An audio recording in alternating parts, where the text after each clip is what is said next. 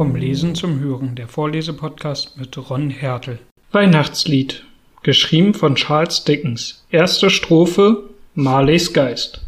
Marley war tot, damit wollen wir anfangen. Kein Zweifel kann darüber bestehen.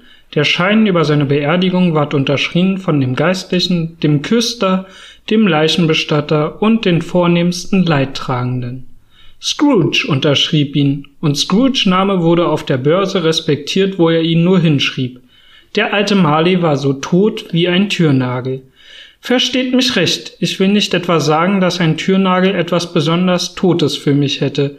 Ich selbst möchte fast zu der Meinung neigen, dass das toteste Stück Eisen auf der Welt ein Sargnagel sei, aber die Weisheit unserer Altvordern liegt in den Gleichnissen und meine unheiligen Hände sollen sie dort nicht stören, sonst wäre es um das Vaterland geschehen. Man wird mir also erlauben, mit besonderem Nachdruck zu wiederholen, dass Marley so tot wie ein Türnagel war. Wusste Scrooge, dass er tot war? Natürlich wusste er's. Wie sollte es auch anders sein? Scrooge und er waren, ich weiß nicht seit wie vielen Jahren, Kompagnons Scrooge war sein einziger Testamentsvollstrecker, sein einziger Verwalter, sein einziger Erbe, sein einziger Freund und sein einziger Leidtragender. Und selbst Scrooge war von dem traurigen Ereignis nicht so schrecklich mitgenommen, um nicht selbst am Begräbnistag ein vortrefflicher Geschäftsmann zu sein und ihn mit einem unzweifelhaft guten Handeln feiern zu können. Nun bringt mich die Erwähnung von Marleys Begräbnis wieder zu dem Ausgangspunkt meiner Erzählung zurück. Es gibt kein Zweifel, dass Marley tot war. Das muss scharf ins Auge gefasst werden, sonst kann in der Geschichte, die ich erzählen will, nichts Wunderbares geschehen. Wenn wir nicht vollkommen fest überzeugt wären, dass Hemmels Vater tot ist.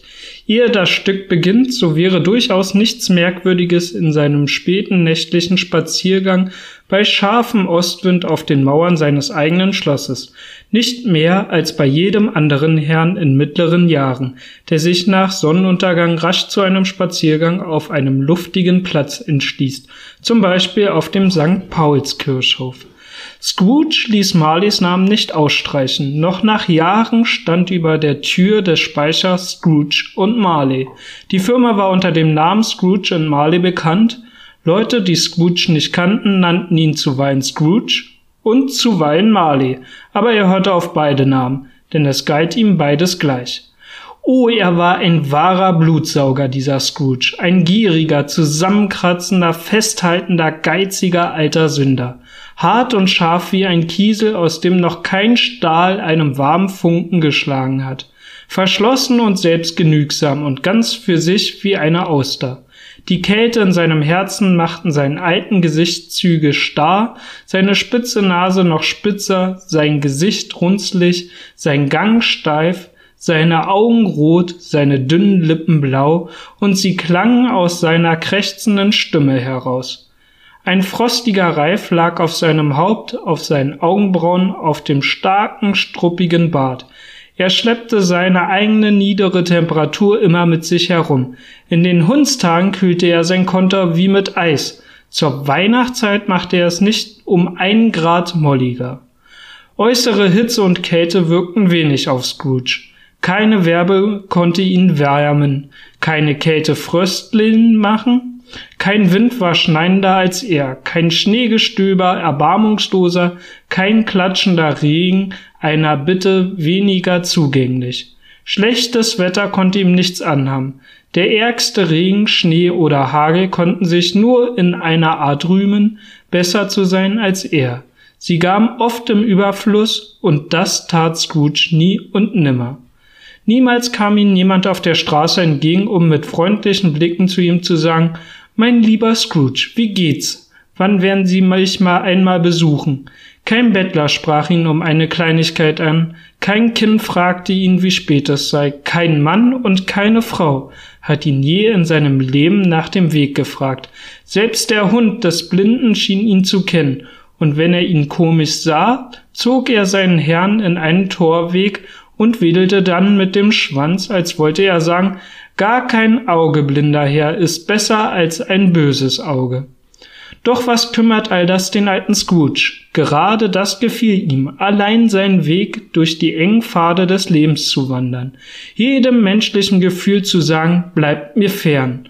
Das war es, was Scrooge gefiel. Einmal, es war von allen guten Tagen im Jahr der beste, der Christabend saß der alte Scrooge in seinem Kontor, draußen war es schneidend kalt und neblig, und er konnte hören, wie die Leute im Hof, um sich zu erwärmen, prustend auf und nieder gingen, die Hände aneinander schlugen und mit den Füßen stampften. Es hatte eben erst drei Uhr geschlagen, doch war es schon stockfinster, den ganzen Tag über war es nicht hell geworden, und die Kerzen in den Fenstern der benachbarten Kontore flackerten wie rote Flecken auf der dicken braunen Luft.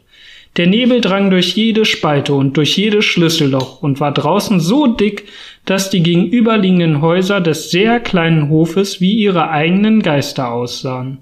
Wenn man die trübe, dicke, alles verfinsternde Wolke hinuntersinken sah, hätte man meinen können, die Natur wohne dicht nebenan und braue ihn groß. Die Tür von Scrooge Kontor stand offen, damit er seinen Kommis beaufsichtigen konnte, der in einem erbärmlichen, feuchten kleinen Raum eine Art Burgverlies Briefe kopierte. Scrooge hatte nur ein sehr kleines Feuer, aber des Dieners Feuer war um so viel kleiner, dass es nur wie eine einzige Kohle aussah. Er konnte aber nicht nachlegen, denn Scrooge hatte den Kohlenkasten in seinem Zimmer und jedes Mal, wenn der Kommis mit der Kohlenschaufel in der Hand hereinkam, meinte sein Herr, es sei wohl nötig, dass sie sich trennen, worauf der Kommi seinen weißen Schal umband und versuchte sich an dem Licht zu wärmen, was aber immer fehlschlug, da er ein Mann von nicht sehr starker Einbildungskraft war. Fröhliche Weihnachten, Onkel, Gott erhalte Sie, rief da eine heitere Stimme. Es war die Stimme von Scrooge Neffen, der so schnell hereingekommen war, dass dieser Gruß das erste war, was man von ihm bemerkte. Pah! sagte Scrooge, dummes Zeug! Der Neffe war vom schnellen Laufen so warm geworden, dass er über und über glühte. Sein Gesicht war rot und hübsch, seine Augen glänzten und sein Atem rauchte. Weihnachten, dummes Zeug, Onkel, sagte Scrooge Neffe, das kann nicht die Ernst sein. Es ist mein Ernst, sagt Scrooge. Fröhliche Weihnachten? Was für ein Recht hast du, fröhlich zu sein? Was für ein Grund, fröhlich zu sein? Du bist arm genug. Nun, antwortet der Neffe heiter, was für ein Recht haben Sie, grimmlich zu sein? Was für ein Grund, mürrisch zu sein? Sie sind reich genug.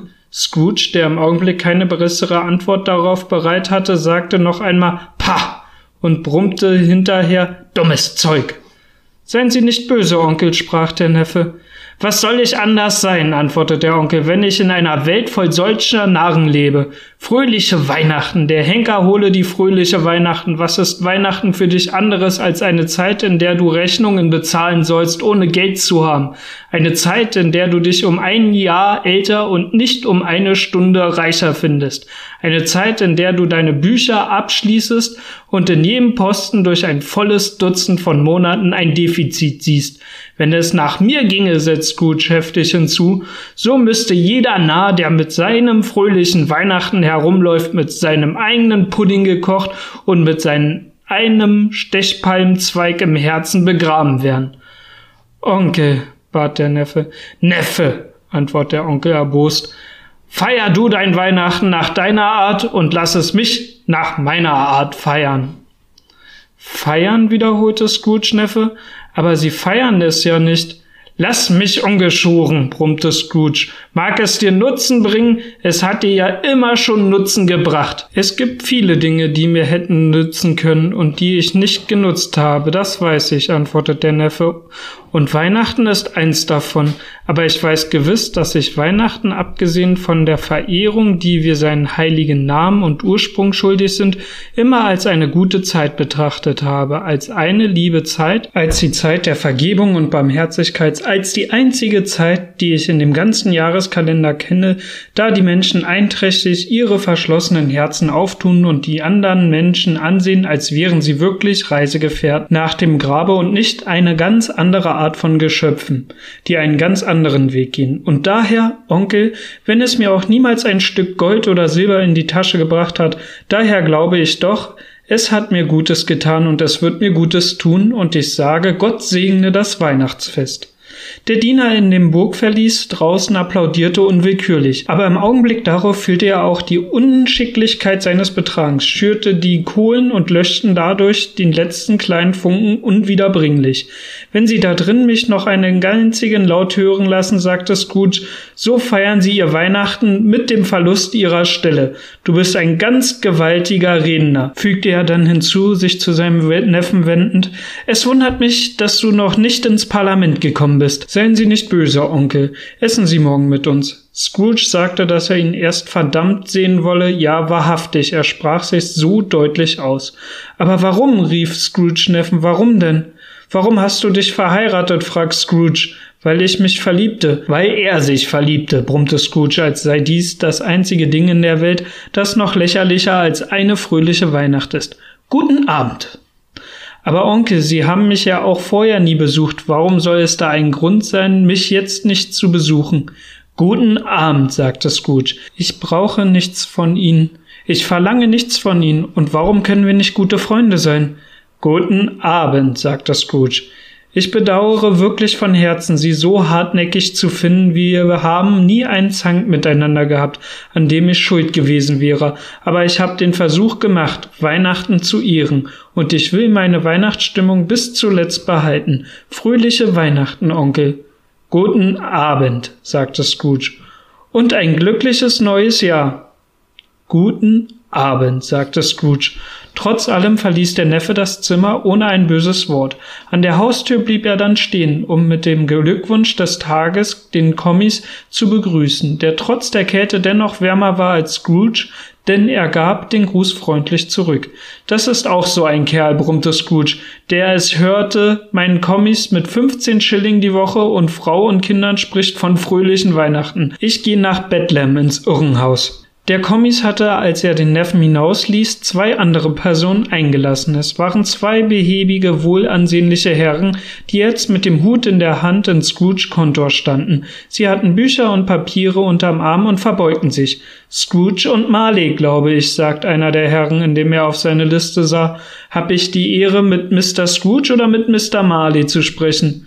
Mr. Marley ist seit sieben Jahren tot, antwortete Scrooge. Er starb heute vor sieben Jahren. Wir zweifeln nicht, dass sein überlebender Kompagnon ganz seine Freigiebigkeit besitzen wird, sagt der Herr, indem er ihm seine Beglaubigungsschrauben überreicht. Er hatte ganz recht, denn sie waren wirklich zwei verwandte Seelen gewesen. Bei den ominösen Worten Freigiebigkeit runzelte Scrooge die Stirn, schüttelte den Kopf und gab das Papier zurück. An diesem festlichen festlichen Tage des Jahres, Mr. Scrooge, sagte Herr eine Feder ergreifend, ist es mehr als sonst wünschenswert, wenigstens einigermaßen für die Armen zu sorgen, die zu dieser Zeit in großer Bedrängnis leben. Vielen Tausenden fehlt es selbst die notwendigsten Bedürfnisse, Hunderttausenden die notwendigsten Bequemlichkeiten des Lebens.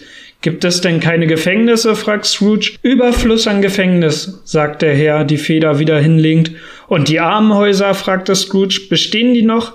Allerdings, antwortet der Herr, aber doch wünschte ich, sie bräuchten weniger in Anspruch genommen zu werden. Tretmühle und Armgesetze sind in voller Kraft, sagte Scrooge. Beide haben alle Hände voll zu tun. So, nach dem, was sie zuerst sagte, fürchtete ich, es halte sie etwas in ihrem nützlichen Gange auf, sagte Scrooge.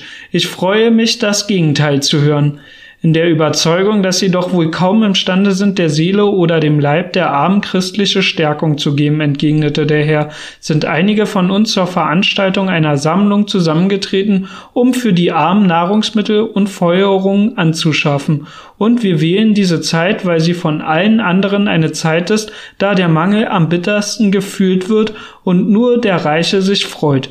Welche Summen darf ich für sie aufschreiben?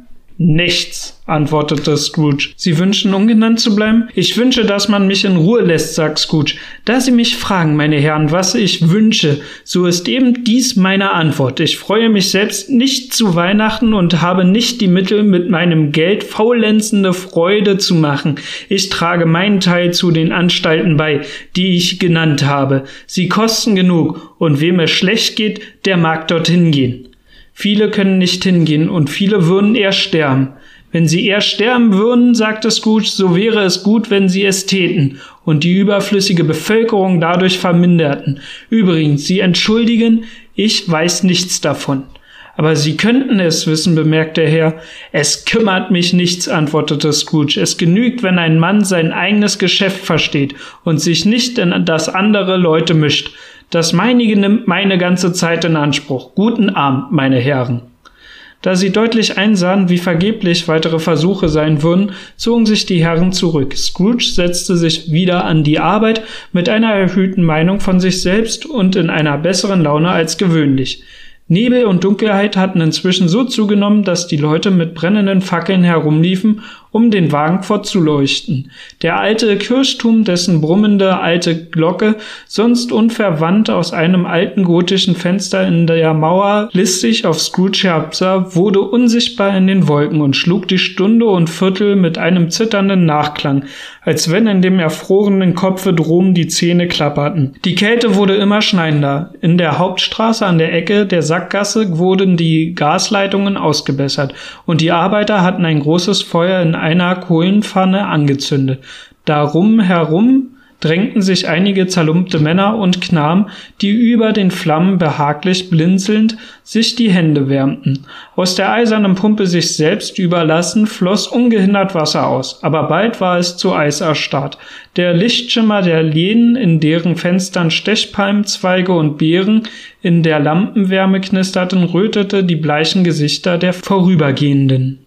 Die Gewölbe der Geflügel- und Materialwarenhändlern sahen aus wie ein glänzendes, fröhliches Märchenland, und es schien fast unmöglich, damit den Gedanken an eine so langweilige Sache wie Kauf und Verkauf zu verbinden. Der Lord Major gab in den inneren Gemächern des Manson-Haus seinen 50 Köchen und Kellermeistern Befehl, Weihnachten zu feiern, wie es eines Lords Major würdig ist. Und selbst der kleine Schneider, den er am Montag vorher wegen Trunkenheit und blutrünstigen Äußerungen in der Öffentlichkeit mit fünf Schilling gestraft hatte, rührte den Pudding für morgen in seiner Dachkämmerchen, während seine magere Frau mit dem Säugling auf dem Arm wegging, um das Roastbeef zu kaufen. Immer nebliger und kälter wurde es. Durchdringend, schneidend kalt.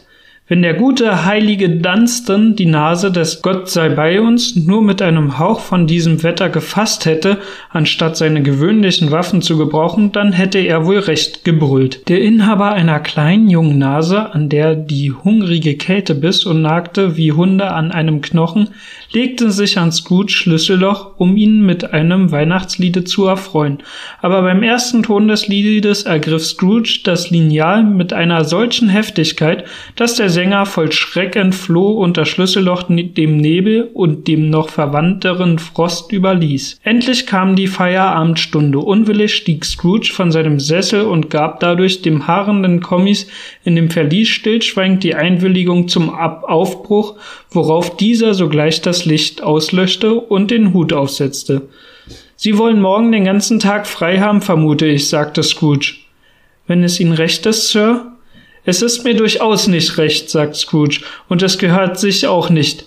Wenn ich Ihnen eine halbe Krone dafür abzöge, würden Sie denken, es geschehe Ihnen Unrecht, nicht wahr? Der Kommis antwortete mit einem gezwungenen Lächeln. Und doch, sagt Scrooge, denken Sie nicht daran, dass mir Unrecht geschieht, wenn ich einen Tag Lohn bezahle für einen Tag Faulenzen. Der Kommis bemerkte, dass es ja nur einmal im Jahr geschehe. Eine armselige Entschuldigung, um an jedem 25. Dezember eines Mannes Tasche zu bestehlen, murrte Scrooge, indem er seinen Überrock bis an das Kinn zuknöpfte. Aber ich vermute, Sie wollen den ganzen Tag frei haben. Seien Sie wenigstens übermorgen umso früher hier. Der Kommis versprach es, und Scrooge ging mit einem Brummen fort. Das Kontor war im Nu geschlossen, und der Kommis, dem die langen Enden seines weißen Schals um die Beine baumelten, schlitterte zu Ehren des Festes in einer Reihe von Knaben zwanzigmal Cornhill hinunter. Dann lief er so schnell wie möglich in seine Wohnung in Camden Town, um dort blinde Kuh zu spielen.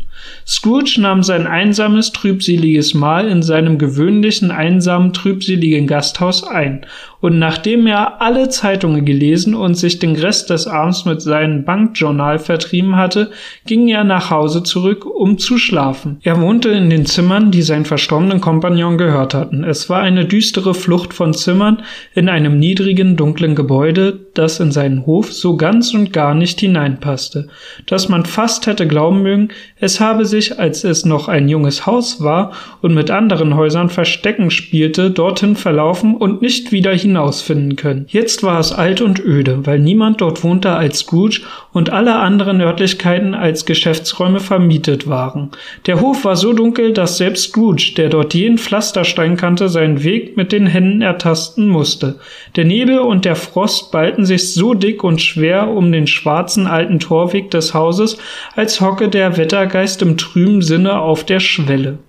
Nun steht es fest, dass an dem Klopfer der Haustür ganz und gar nichts Besonderes war als seine Größe. Auch steht es fest, dass in Scrooge jeden Abend und jeden Morgen, seitdem er das Haus bewohnte, gesehen hatte und dass Scrooge so wenig Fantasie besaß als irgendjemand in der City von London, mit Einschluss des Stadtrats, wenn das zu sagen erlaubt ist, der Aldermann und der Zünfte.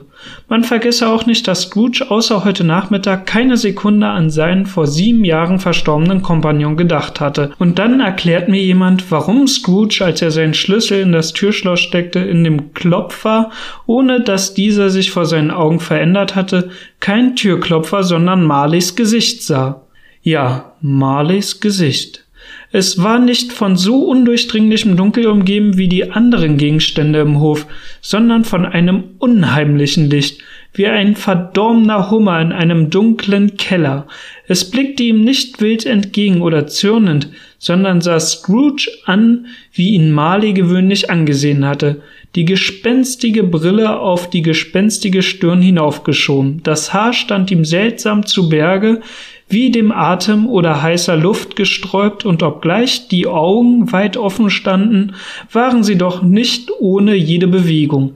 Dies und die leichenhafte Farbe machte das Gesicht schrecklich, aber diese Schrecklichkeit schien eher etwas dem Gesicht aufzuzwingendes zu sein, als Teil seines Ausdrucks. Als Scrooge fest auf die Erscheinung blickte, da sah er wieder einen Türklopfer.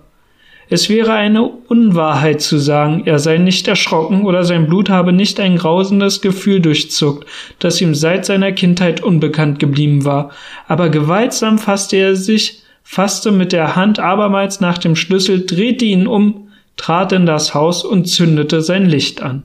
Und doch zögerte er einen Augenblick bevor er die Tür schloss und spähte erst vorsichtig dahinter, als fürchte er wirklich mit dem Anblick von Marleys Zopf erschreckt zu werden. Aber hinter der Tür war nichts, als die Schrauben, die den Klopfer festhielten, und so sagte er Bah, bah, und warf sie hinter sich ins Schloss.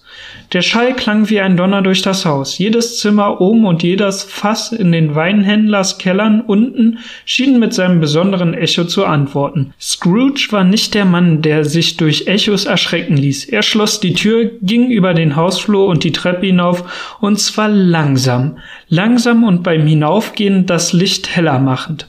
Man mag behaupten, dass sie es mit einem Sechsspänner eine stattliche alte Treppenflucht hinauf oder mitten durch ein neues Parlamentsdekret hindurchsausen lasse. Ich sage aber, dass man mit einem Leichenwagen, und zwar der Quere nach, mit der Deichsel nach der Wand und mit der Tür nach dem Geländer zu, diese Treppe hinaufgekommen wäre, und zwar ganz bequem, und das ist vielleicht die Ursache, warum Scrooge glaubte, er sehe einen Leichenwagen vor sich hinaufdampfen. Ein halbes Dutzend Gaslampen von der Straße aus hätten den Eingang nicht hell genug gemacht, und so kann man sich denken, dass es bei Scrooge kleinem Tageslicht ziemlich dunkel blieb. Scrooge aber ging hinauf und kümmerte sich kein Pfifferling um all das. Dunkelheit ist billig und das Billige liebte Scrooge. Aber ehe er seine schwere Tür zumachte, ging er durch die Zimmer, um zu sehen, ob alles in Ordnung sei.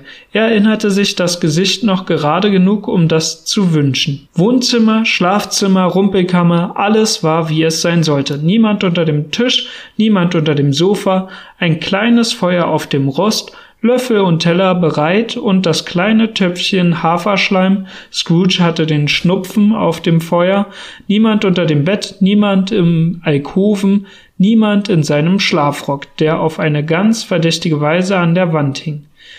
Die Rumpelkammer wie gewöhnlich. Ein alter Kaminschacht, alte Schuhe, zwei Fischkörbe, ein dreibeiniger Waschtisch und ein Schüreisen. Vollkommen zufriedenstellend machte er die Tür zu, schloss sich ein und schob noch den Riegel vor, was sonst seine Gewohnheit nicht war. So gegen Überraschungen sichergestellt legte er seine Halsbinde ab, zog seinen Schlafrock an und die Pantoffeln, setzte die Nachtmütze auf und nahm dann vor dem Feuer Platz, um sein Haiferschleim zu essen. Es war wirklich ein sehr kleines Feuer in einer so kalten Nacht, so gut wie gar keins. Er musste sich dicht daran setzen und sich darüber hinüberbeugen, um das geringste Wärmegefühl von dieser Handvoll Kohlen zu erhaschen. Der Kamin war vor langen Jahren von einem holländischen Kaufmann gebaut worden und ringsum mit seltsamen holländischen Fliesen mit Bildern aus der biblischen Geschichte belegt. Da sah man Kain und Abel. Pharaos Töchter, die Königin von Saba, Engel durch die Luft auf Wolken gleich Federbetten herabschwebend, Abraham, Belsasser Apostel in See gehend auf Butterschiffen, hunderte von Figuren seine Gedanken zu beschäftigen, und doch kam das Gesicht Malis wie der Stab des alten Propheten und verschlang alles andere. Wenn jede glänzende Fliese weiß gewesen wäre und die Macht gehabt hätte, aus den vereinzelten Fragmenten seiner Gedanken ein Bild auf ihre Flache zu zaubern, auf jede wäre ein Abbild von den alten Marleys Gesicht erschienen. Dummes Zeug, brummte Scrooge und schritt durch das Zimmer. Nachdem er einige Male auf und ab gegangen war, setzte er sich wieder. Als er den Kopf in den Stuhl zurücklegte, fiel sein Auge wie durch Zufall auf eine Klingel. Eine alte, nicht mehr gebrauchte Klingel, die zu einem jetzt vergessenen Zwecke mit einem Zimmer im obersten Stockwerk des Hauses in Verbindung stand. Zu seinem großen Erstaunen und mit einem seltsam unerklärlichen Schauer sah er, wie die Klinge sich zu bewegen begann. Erst bewegte sie sich so wenig, dass sie kaum einen Ton von sich gab, aber bald schellte sie laut und mit ihr jede andere Klingel des Hauses. Das mochte eine halbe Minute gedauert haben oder eine ganze, aber es kam ihm vor wie eine Stunde. Die Klingeln hörten gleichzeitig auf, wie sie gleichzeitig angefangen hatten. Dann vernahm man ein Rasseln. Tief unten, als ob jemand über die Fässer in des Weinhändlers Keller eine schwere Kette schleppte. Jetzt erinnerte sich Scrooge gehört zu haben, dass Gespenster Ketten schleppen. Die Kellertür flog mit einem dumpf dröhnenden Knall auf, und dann hörte er das Klirren viel lauter auf dem Hausflur unten. Dann, wie es die Treppe herauf, und dann, wie es gerade auf seine Tür zukam. Es ist ja dummes Zeug, sagte Scrooge, ich glaube nicht daran. Aber er wechselte doch die Farbe, als es nun ohne zu verweilen durch die schwere Tür in das Zimmer kam. Als es hereintram, flammte das sterbende Feuer auf, als rief es Ich kenne ihn, Marleys Geist, und die Glut sank wieder zusammen. Dasselbe Gesicht, ganz dasselbe. Marley mit seinem Zopf, seiner gewöhnlichen Weste, den engen Hosen und hohen Stiefeln, deren Trudeln in der Höhe standen, wie sein Zopf, und ebenso seine Rockschöße und das Haar auf seinem Kopf, die Kette, die er hinter sich herschleppte, war um seinen Leib geschlungen. Sie war lang, ringelte sich wie ein Schwanz und was Scrooge betrachtet sie sehr genau, aus Geldkassen, Schlüsseln, Schlösser, Hauptbüchern, Kontrakten und schweren Börsen aus Stahl zusammengesetzt. Sein Leib war so durchsichtig, dass Scrooge durch die Weste hindurch die zwei Knöpfe hinten an seinem Rock sehen konnte. Scrooge hatte oft sagen gehört, Marley habe kein Herz, aber erst jetzt glaubte er es. Nein, er glaubte es selbst jetzt noch nicht, obgleich er das Gespenst durch und durch und vor sich stehen sah, obgleich er den erkältenden Schauer seiner toten, starren Augen fühlte und selbst den Stoff des Tuches erkannte, das ihm um Kopf und Kinn gebunden war und das er früher nicht bemerkt hatte, war er dennoch ungläubig und sträubte sich gegen das Zeugnis seiner Sinne. Nun, sagt Scrooge scharf und kalt wie gewöhnlich, was wollt ihr? Viel, das war Marleys Stimme. Wer seid ihr? Fragt mich, wer ich war. Nun, wer wart ihr? fragt Scrooge laut. Für einen Schatten seid ihr ja sonderbar. Als ich lebte, war ich euer Kompagnon, Jacob Marley. Könnt ihr euch setzen? fragt Scrooge und sah ihn zweifelnd an. Ich kann es. So tut es. Scrooge fragte nun, weil er nicht wusste, ob sich ein so durchsichtiger Geist setzen könne, und er fühlte die Notwendigkeit einer unangenehmen Erklärung, wenn es ihm nicht möglich wäre. Aber der Geist setzte sich auf der anderen Seite des Kamins nieder, als sei er so gewohnt. Ihr glaubt nicht an mich? fragt der Geist. Nein, sagt Scrooge. Welches Zeugnis außer dem eurer Sinne wollt ihr von meiner Wirklichkeit haben? Ich weiß nicht, sprach Scrooge. Warum glaubt ihr euren Sinn nicht? Weil sie die geringste Kleinigkeit stört, entgegnete Scrooge. Eine kleine Unpässlichkeit des Magens macht sie zu Lügnern. Ihr könnt ein unverdautes Stück Rindfleisch, ein Käserindchen, ein Stückchen schlechter Kartoffel sein. Wer ihr auch sein möget, ihr habt mehr vom Unterleib als von der Unterwelt an euch. Es war nicht eben Scrooge Gewohnheit, Witze zu machen, auch fühlte er ihm jetzt keine besondere Lust dazu. Die Wahrheit ist, dass er sich bestrebt, lustig zu sein, um sich zu erleichtern und sein Entsetzen niederzuhalten, denn die Stimme des Geistes ließ ihn bis ins Mark erzittern. Diesen starren toten Augen nur einen Augenblick schweigend gegenüber zu sitzen, wäre teuflisch gewesen. Das fühlte Scrooge wohl. Auch dass das Gespenst seine eigene höllische Atmosphäre hatte, war so grauend erregend. Scrooge fühlte sie nicht selbst, aber doch musste es so sein, denn obgleich das Gespenst ganz regungslos dasaß, bewegte sich sein Haar seine Rockschöße und seine Stiefel trudeln wie von dem heißen Dunst eines Ofens. Ihr seht diesen Zahnstocher, sprach Scrooge, seinen Angriff aus dem eben angeführten Gründen sogleich aufs Neue beginnt und von dem Wunsch beseelt, den starren, eisigen Blick des Gespenstes, wenn auch nur für einen Augenblick, von sich abzulenken. Ja, antwortete der Geist, ihr schaut ihn ja nicht an, sagt Scrooge, aber ich sehe ihn trotzdem, sprach das Gespenst. Gut denn, antwortete Scrooge, ich brauche ihn nur hinunterzuschlucken, und mein ganzes übriges Leben hindurch verfolgt mich eine Legion Kobolde, die ich selbst erschaffen habe.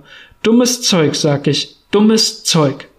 Bei diesen Worten stieß das Gespenst einen markerschütternden Schrei aus und ließ seine Kette so grauenerregend und fürchterlich klirren, dass sich Scrooge fest an seinen Stuhl halten musste, um nicht unmächtig herunterzufallen aber wie wuchs sein Entsetzen, als das Gespenst das Tuch von dem Kopf nahm, als wäre es ihm zu warm im Zimmer, so dass der Unterkiefer auf der Brust herunterklappte. Scrooge fiel auf die Knie nieder und schlug die Hände vors Gesicht. Gnade, rief er, schreckliche Erscheinung, warum verfolgst du mich? Mensch mit dem irdisch gesinnten Verstand, entgegnete der Geist, glaubst du an mich oder nicht? Ich glaube, sagt Scrooge, ich muss glauben, aber warum wandeln Geister auf Erden und warum kommen sie zu mir? Von jedem Menschen wir verlangen, dass seine Seele unter seinen Mitmenschen wandle. In die Ferne und in die Nähe, antwortet der Geist. Und wenn die Seele dies während des Lebens nicht tut, so ist sie verdammt, es nach dem Tode zu tun.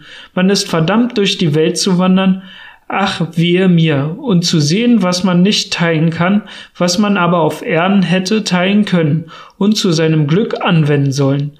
Und wieder stieß das Gespenst einen Schrei aus und schüttelte seine Ketten und rang die schattenhaften Hände. Du bist gefesselt, sagt Scrooge zitternd. Sag mir warum. Ich trage die Ketten, die ich während meines Lebens geschmiedet habe, sprach der Geist.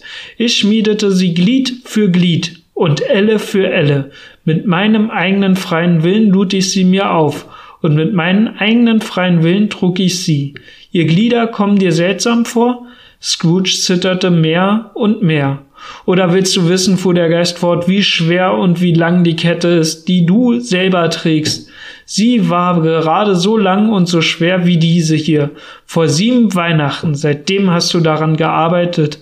Es ist eine schwere Kette.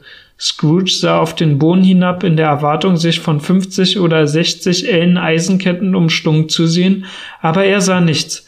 Jacob, sagte er flehend, Jacob Marley, sag mir mehr. Sprich mir Trost zu, Jacob.